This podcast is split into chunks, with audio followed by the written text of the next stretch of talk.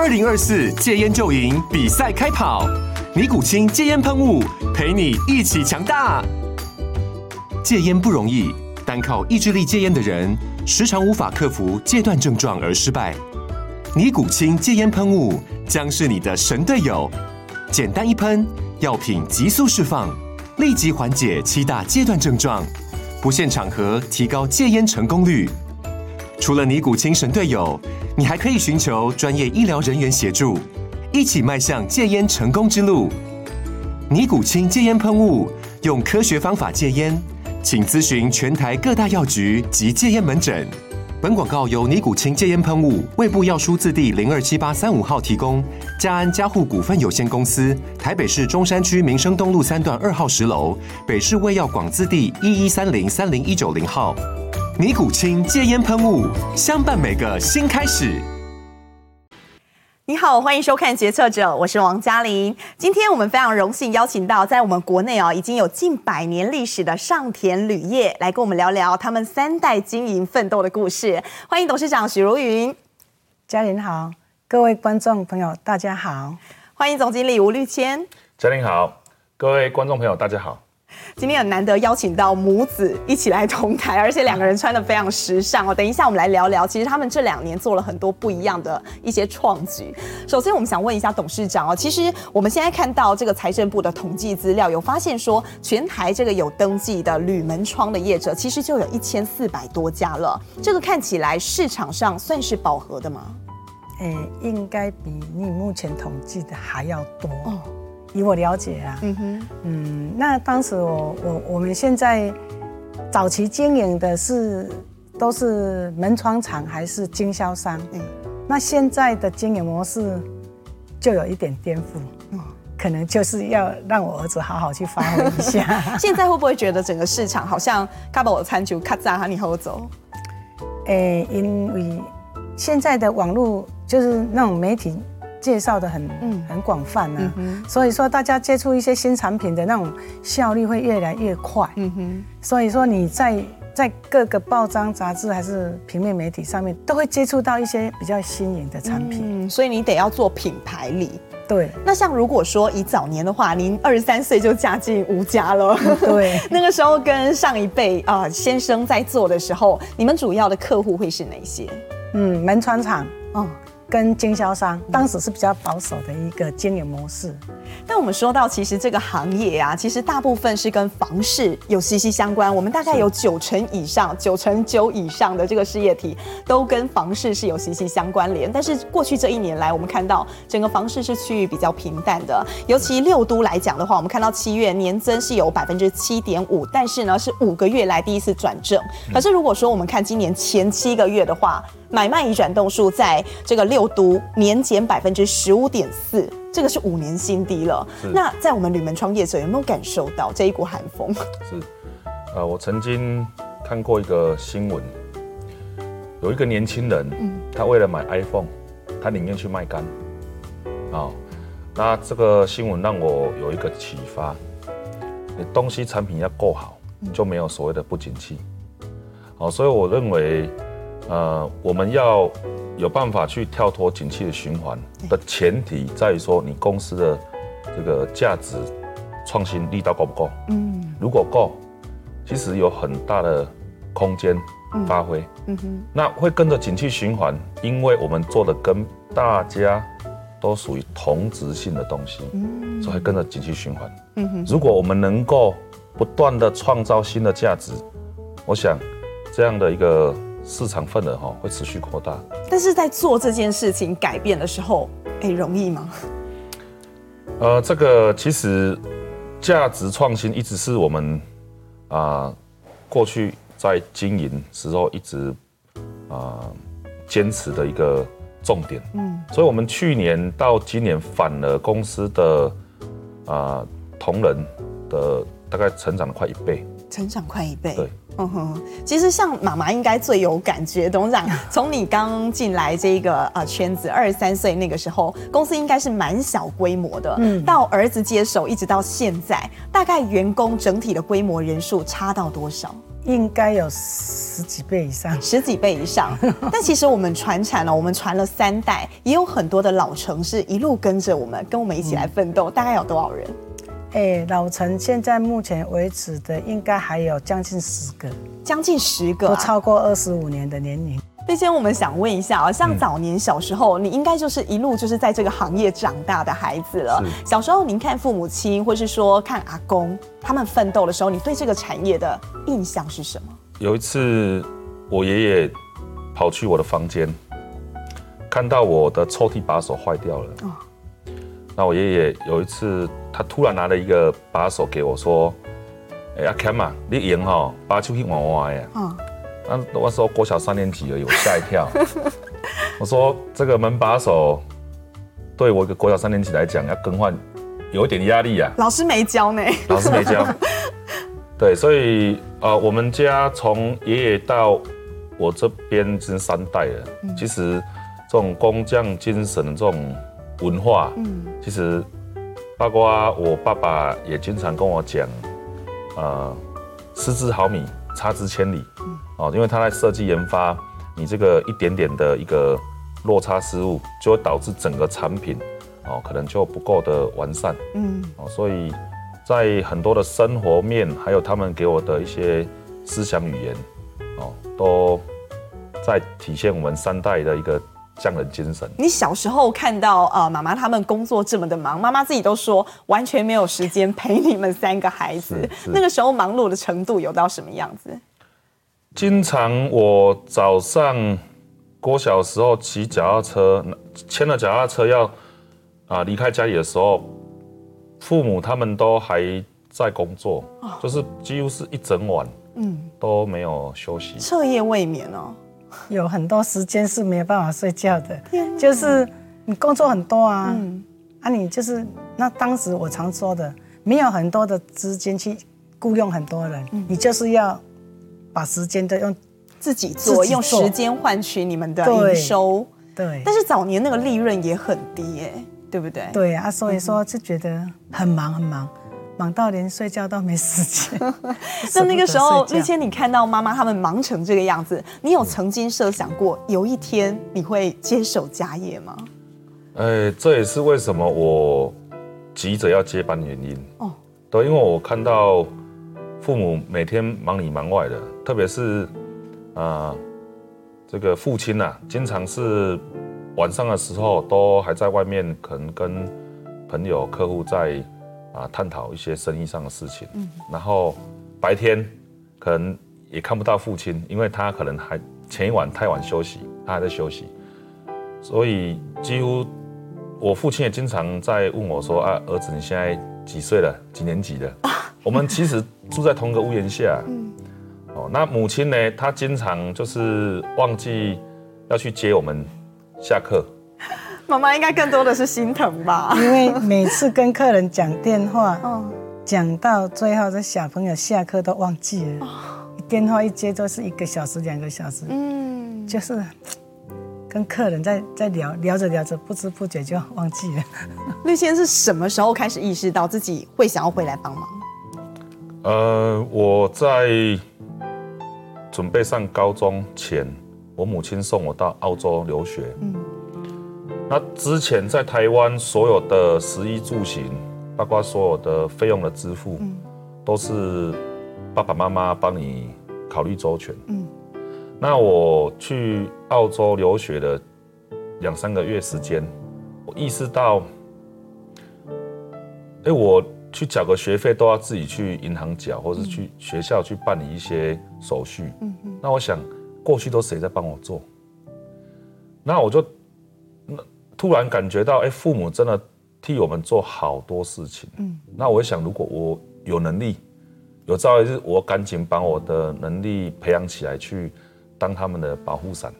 听说他决定要接班的那一天来得非常突然哦，妈妈。就有一天早上。他突然跟我说：“妈妈，我要当总经理。”我说：“啊，你要当总当总经理，那总经理要做什么事情？你知道吗？他说他知道。我说我也不多问什么。我想说，既然儿子长大了，他想要去扛，嗯，那就让你扛吧，嗯，先做了再说。我先喘一口气再说。那个时候怎么会有这样的想法？在早餐的时候跟妈妈提出这样的要求？是，是应该说一直在做准备。嗯，哦，那啊、呃，我其实也在二十二三岁的时候，我去拜访了很多同业，嗯、去跟同业交流。嗯，哦，那透过这样的方式，快速去认知到我跟其他同业。到底还缺乏了哪些竞争力？嗯，哦，其实我一直在准备，嗯，哦，但不可能永远有准备好的时候，对，所以当我觉得我已经掌握到一个大方向，嗯，我就希望是由我来啊、呃、当驾驶，而不是副驾驶，对，因为当副驾驶的心态啊、呃，永远会有感觉，哎、欸。有人靠，有人撑，感觉背后有人当靠山，对你比较不会这么害怕。但是你想要当那个 leader，直接面对。那那个时候您回来接哦，其实每一代人家要讲说第二代、第三代，每一代回来他就带着新的思维，还有新的你学习的能量回到家业。你当时候看到家业爸爸妈妈的这个经营下，你看到最大问题在哪里？我们。父母他们就是过去夫妻店，嗯，然后他们也是靠自己的呃勤奋努力，嗯，哦，然后把这个事业做起来，嗯，那认为他他们其实是强人，强人，对，对，那但是好像这公司离开他们，好像就没办法运作了，嗯，所以我发现啊，我们公司并没有真正的一个团队。哦，靠组织去发展，嗯，所以我觉得组织发展对一个企业来讲很重要。嗯哼，那个时候您是直接跟妈妈提出这个问题吗？应该说我的接班的方式比较不一样。哦，我有四个字叫承先启后。我接班的方式是先用父母他们在运作的方式，嗯，所以我把我自己变成强人。嗯，对，然后让他们认为我有能力去胜任这些事情。嗯。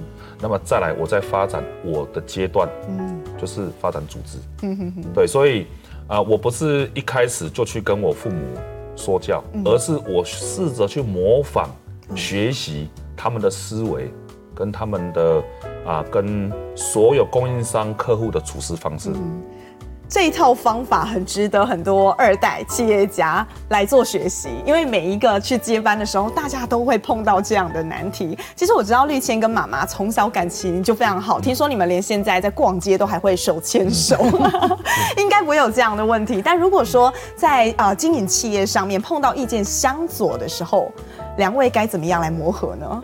诶，基本上我是也是比较能够接受新。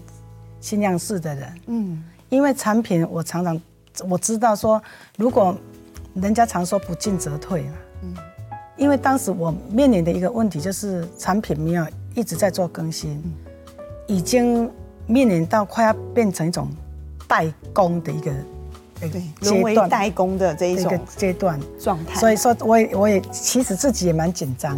啊，所以说我儿子来提出一些说研发的概念。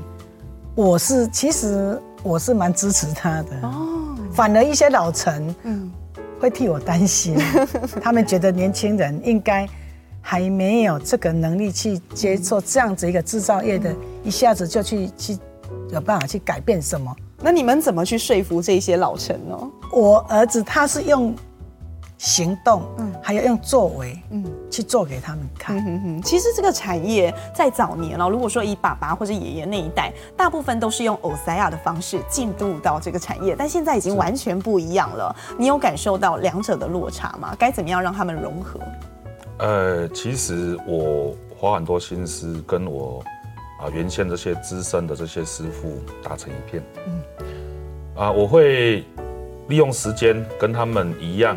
下班后找到公司工厂附近的柑仔店。哦，跟他蹲在那边喝阿比拉，不花干净，我冰人假婚，这这不是我的习惯，嗯、但是我就是要跟他们打成一片，嗯、了解他们的语言，啊，了解他们的做事的一个逻辑，嗯，好，所以我甚至还会私下跟我的师傅讲，塞我付学费给你，你搞我课后辅导，哦，你搞我搞，哎，下班之后你可不可以多一点时间来教我？所以我是利用他们已经下班的时间，手把手的啊，我用很这种啊谦卑的态度。来请教他们，嗯，哦，那当我有一定的基础的时候，那我就能够去看懂我们产品的一些细节，嗯，哦，在向外去跟很多的同业去交流经营，跟技术面、管理面的一个啊思想交流。嗯哼哼，妈妈，你看到绿谦他花这么多心思在做这些事情，你会觉得其实当时，当时我说真的，老实说，我真的不知道哦。因为当时我还是还在忙我的工作，是我的那个也是很忙。嗯，他自己默默的去想要去改变一些作为，是他内心里面去去从周遭去改变。嗯，他当时还没有第一时间跟我讲说他要做什么，他都先做了再来跟我说。嗯，包括他要当总经理，他也是先准备好了，再先去打交道，再再来跟我说他已经准备好，我都不知道。可是其实，在我的感觉里面，儿子是我生的，嗯，我一定要支持他。只有儿子能够，他他有作有所作为，我才会。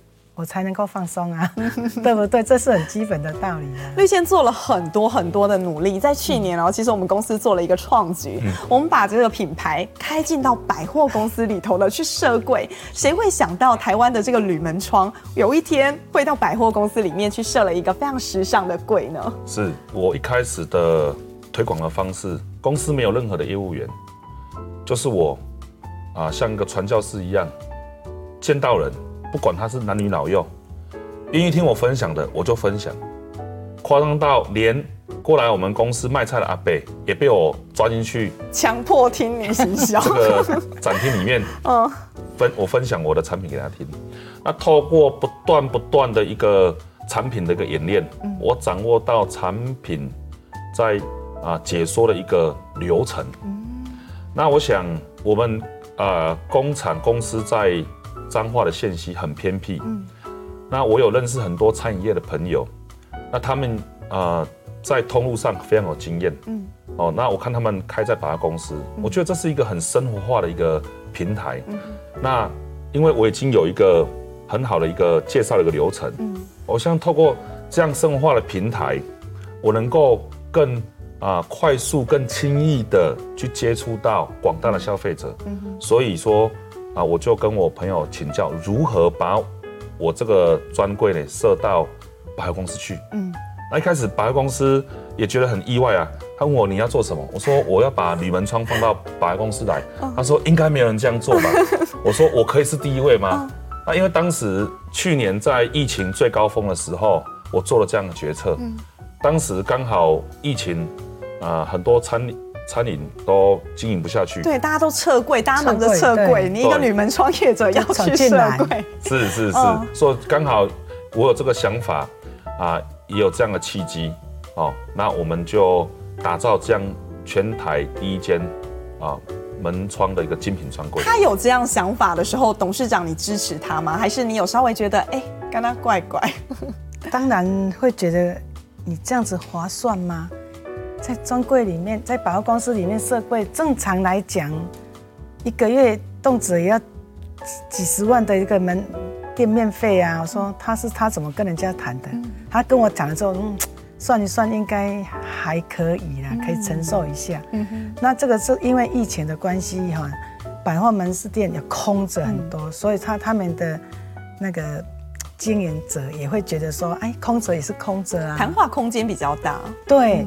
也是一个，人家说天时地利人和啊。对，其实绿谦，我想你啊进来到公司之后，你很急着想要做一件事情，是品牌力。这跟你进来的那个时间点有一点啊，有一点相关联。因为其实早年台湾的铝门创业者蛮多是销价竞争的，但是在那个时候，这是一件很辛苦，你会把自己的路越走越窄。你什么时候要意识到你要做品牌这个事？呃，我是读。企业管理的，那其实比品牌力，我还更注重的是产品力。我是先建构产品力，再来建构品牌力。嗯，没有产品力，永远不会有品牌力。嗯嗯。哦，所以其实我在经营也是循序渐进。嗯。哦，先跟我的啊前一代人达成很好的共识。嗯。那我拥有资源之后，嗯，我进行组织的改革。嗯。那我在进行产品的一个啊重新的一个。升级我们的产品，嗯，啊的的一个性能跟功能，嗯，再来才是品牌力，嗯，好，所以品牌力是我这两三年一直在学习以及琢磨的，嗯哼哼，像很多早年妈妈那个时候的同才同行，应该都已经看不到你车尾灯，也看不太懂您在做的事情。你实际到百货去设柜之后带来的成效是什么？你最大的感受？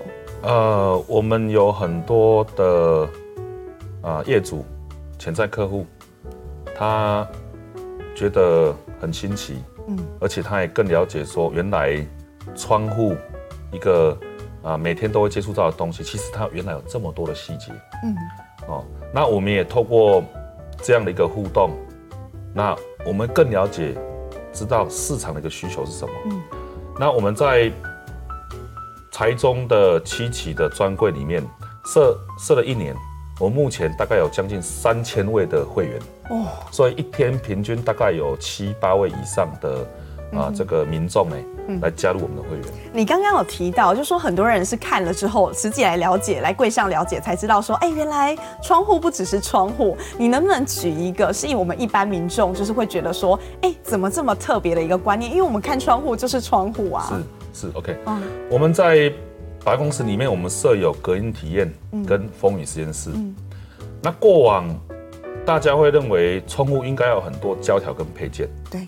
可是在我在研发的初衷，我认为这些胶条配件会造成啊地球环境的负担。嗯。所以大家都认为窗户应该用我们的这个窗钩啊，去做一个紧迫的动作，就觉得说，哎，把它紧迫起来。对。那这样。窗户会更密实。嗯，那其实真正的啊内行的看门道哈，应该说我们在结构，我们就把它做到密合了，而不是透过外力去把它强行紧迫。哦，这是我当时我在研发的时候给自己一个比较高的一个研发标准。嗯，希望透过结构的一个设计改良，就能达到气密。跟水密的一个，你那时候在研发这个全新的气密窗，碰到最大挑战是什么？在研发阶段，其实我认为做什么事情都会有挑战的哦。那我觉得最重要的是自己的信念。嗯，从前到后研发历经了五年。嗯，哦，那我就是一心一意。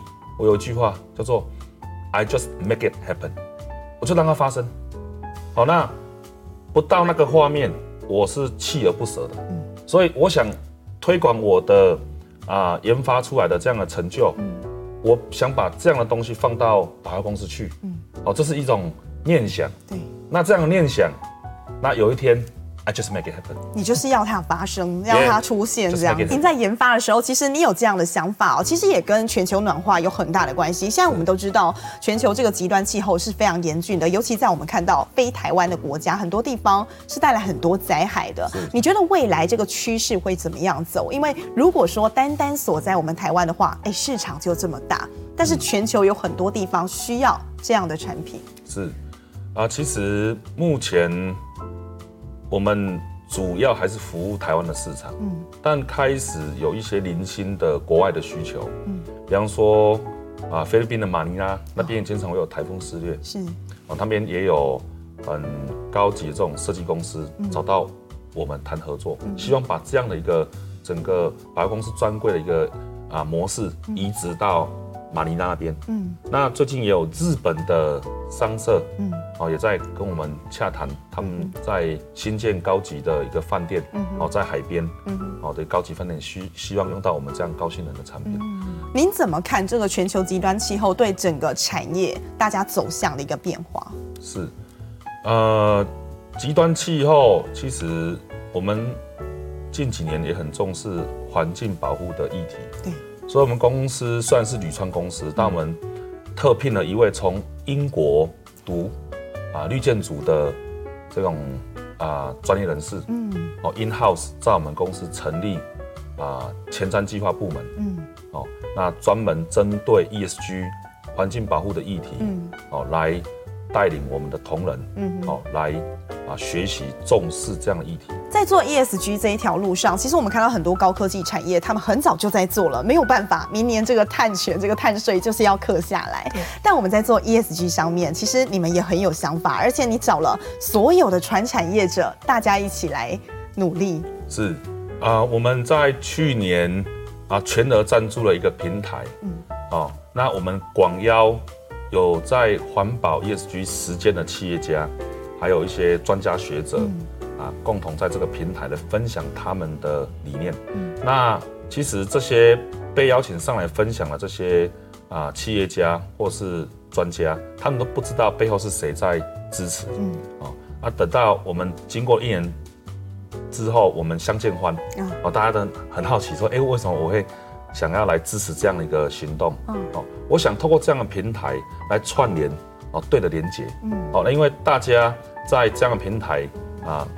聚在一起，我们能够找到更多志同道合的人，嗯、那大家可以来集思广益，嗯、哦，来互相学习，嗯、怎么样哦，把彼此哦有已经已经有可以实践的一些对环保、嗯、哦 ESG 哦。可行的一些方案，大家拿出来分享。观众朋友，我不晓得有没有发现到，今天董事长跟总经理两位来，哎，穿的非常非常的时尚。两位不是什么时尚达人，但是他们把铝门窗的特色穿在身上了。它上面那个 logo 啊，还有这些就是小小的细节，其实跟铝门窗有很大关系。是这个可能要我儿子的直接介绍，因为 因为是陈建良老师他给我们这些 idea，哦，让我们去做一些。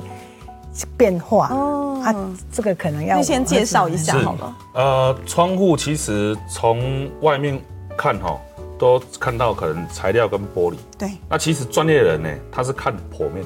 剖面。对，所以看到我们桌上哈有这些啊断面剖面哈，就是我们啊窗户的门道。嗯。哦，那因为我们对于这些结构呢，每一次材料可能都用。啊，半年、一年的时间，对，去研究它的一个啊结构性，嗯，哦，能够啊导致后面的性能功能。嗯、那我们把这样的一个断面呢，啊，把它变成是啊服装的一个纹路，嗯，哦，那感觉穿在身上也没有违和感，就有这种特别的图腾，有这种个性，有这种。据说我们 上田铝业，我们甚至还办了时装秀。我们在七月一号的建材展，嗯，办了啊一场。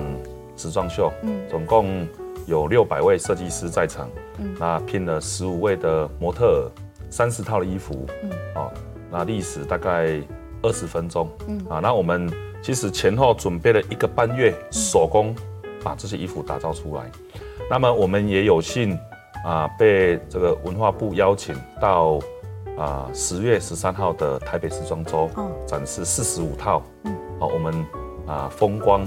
开发的这个布料做成的衣服，有有啊这种休闲风的，哦、有这种啊连身洋裙，比较浪漫的风格哦，哦啊，有男的有女的，对，有服装哦。这一开始跨界时尚这件事情，到底是谁的 idea？是妈妈吗？妈妈感觉妈妈没孩子时尚，都是因为都是拜师我们陈建良老师给我们的一些。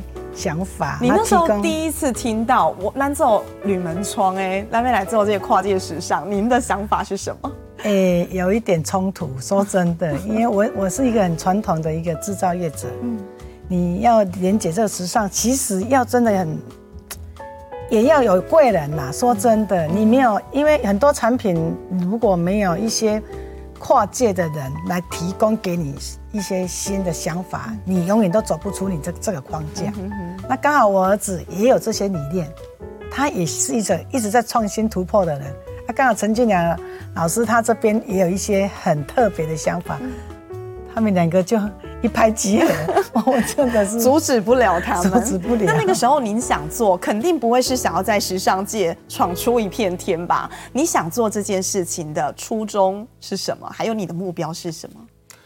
啊、呃，其实我们就希望让我们的整体的一种啊、呃、形象啊，嗯、能够让啊、呃、民众或消费者更亲近亲近我们，哦，而不是把我们变成是哦，他就是很离一般的民众消费者很遥远的事情。嗯，那时尚，哦，精品，我想大家都爱吧。对，哦，那呃，我想我是在门窗结构是非常执着的。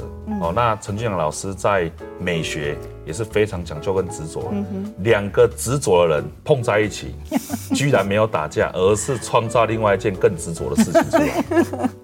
哎，其实早年哦，大部分在选择我要用什么铝门窗，然后用哪一个品牌，大部分是建商或是营造商自己来挑，设计师自己来挑。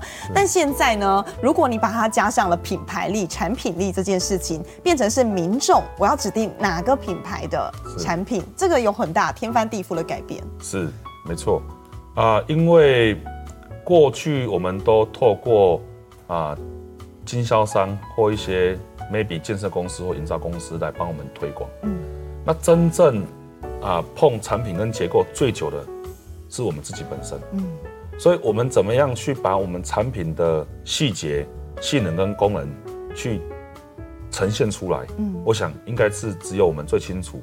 哦，怎么样把我们的啊这个花心思的地方，嗯，哦，透过什么样的方式把它体现？嗯哼，好，所以我一直在啊学习这件事情，把我们。啊，每天在研究很艰深的东西，透过很 easy 简单的方式，让大家会想要了解的方式去呈现。嗯哼，安化上田在这个地方啊，在陪伴我们台湾人，其实已经有将近一百年的时间了。那妈妈，其实早年您跟父亲在打拼的时候，那个时候哦，其实啊，我们最有名、闯出名气的就是气密窗。那个时候是谁说要做这样的产品的？是爸爸，爸爸，嗯，爸爸他因为。他的一个同学，嗯，因为盖盖一个新的房子，嗯，然后就一一一阵那个台风来了之后，就整个里面都是水，哦，他房子里面他的装潢三五百万就报废了，嗯，结果他也不太敢接电话，他说，同学，我要用最好的门窗，当时什么什么力霸啦，什么信信远那个什么有品牌的窗子，他是用力霸窗最好的窗子。嗯还是一样，还是一样，因为其实当时它讲究的是厚度而已，嗯、而不是它的结构。嗯，所以说当时的人他不是这样，他是是铝料越厚就是越好。哦，那像绿谦来讲的话，你你也是耳濡目染在这个行业。其实我们很好奇哦，就是就您来看，你觉得好的气密窗它需要具备哪些条件？是，其实我。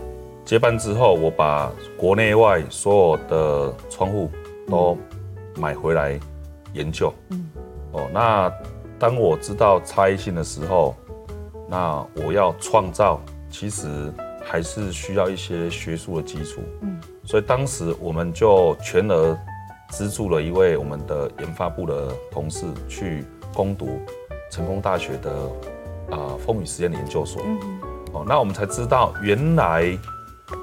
水会进来是风压带的，所以我们要解决的是风风压的问题，嗯嗯，而不是解决水的问题。嗯，不过要说我们公司哦，其实传承三代碰到很大的一个事件，很大一个挑战，应该就是跟日本 YKK 的这个官司。是是是。这个时候是你已经接班了吗？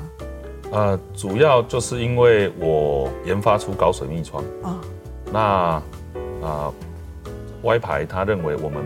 可能不具备这样的一个能力跟条件，对，所以认为我们广告不实。哦，那其实事实胜于雄辩，我们把检测报告拿出来，他也把检测报告拿出来，一看还同一间单位检测的，哦，那检察官就认为我们啊诉求的一个水密性能是没有违误的，所以我去啊法庭大概不到五分钟就出来了。嗯，啊，所以这个啊只要我们做对的事情，啊，其实。啊，不管有任何的这个阻碍啊，嗯，其实我想不用畏惧啊。妈妈绿迁回来哦，接班十年的时间，当然她更早期就已经陪伴公司一路这样子成长，嗯、一路这样子帮忙。你看到她这十年的成绩，你有什么话想对她说？我真的是蛮感动的，为什么呢？因为。他现在或许可以理解当时妈妈为什么没有时间去陪伴他，就像他现在没时间陪我一样。我想绿谦应该在这一条路上，他自己的一个蓝图上面，现在应该还在赛道上而已，他还没有达到他最主要的目标。是未来五年，你打算带你上田到什么样的地步？是，其实我们公司做了很多的跳脱的一个经营思路，哦，不不只是在把公司设柜，哦，这种新的全新的一个商业模式，我们公司也在打造我们公司内部的 IT 团队。我希望我们透过资讯管理的能力，能够让我们跨部门能够协调的更及时。哦，那跨部门的沟通没有阻碍。啊虽然我们是传产做这种啊硬邦邦的这种铝门窗，但是我们已经开始在啊布局软实力、软体的一个啊这种竞争力。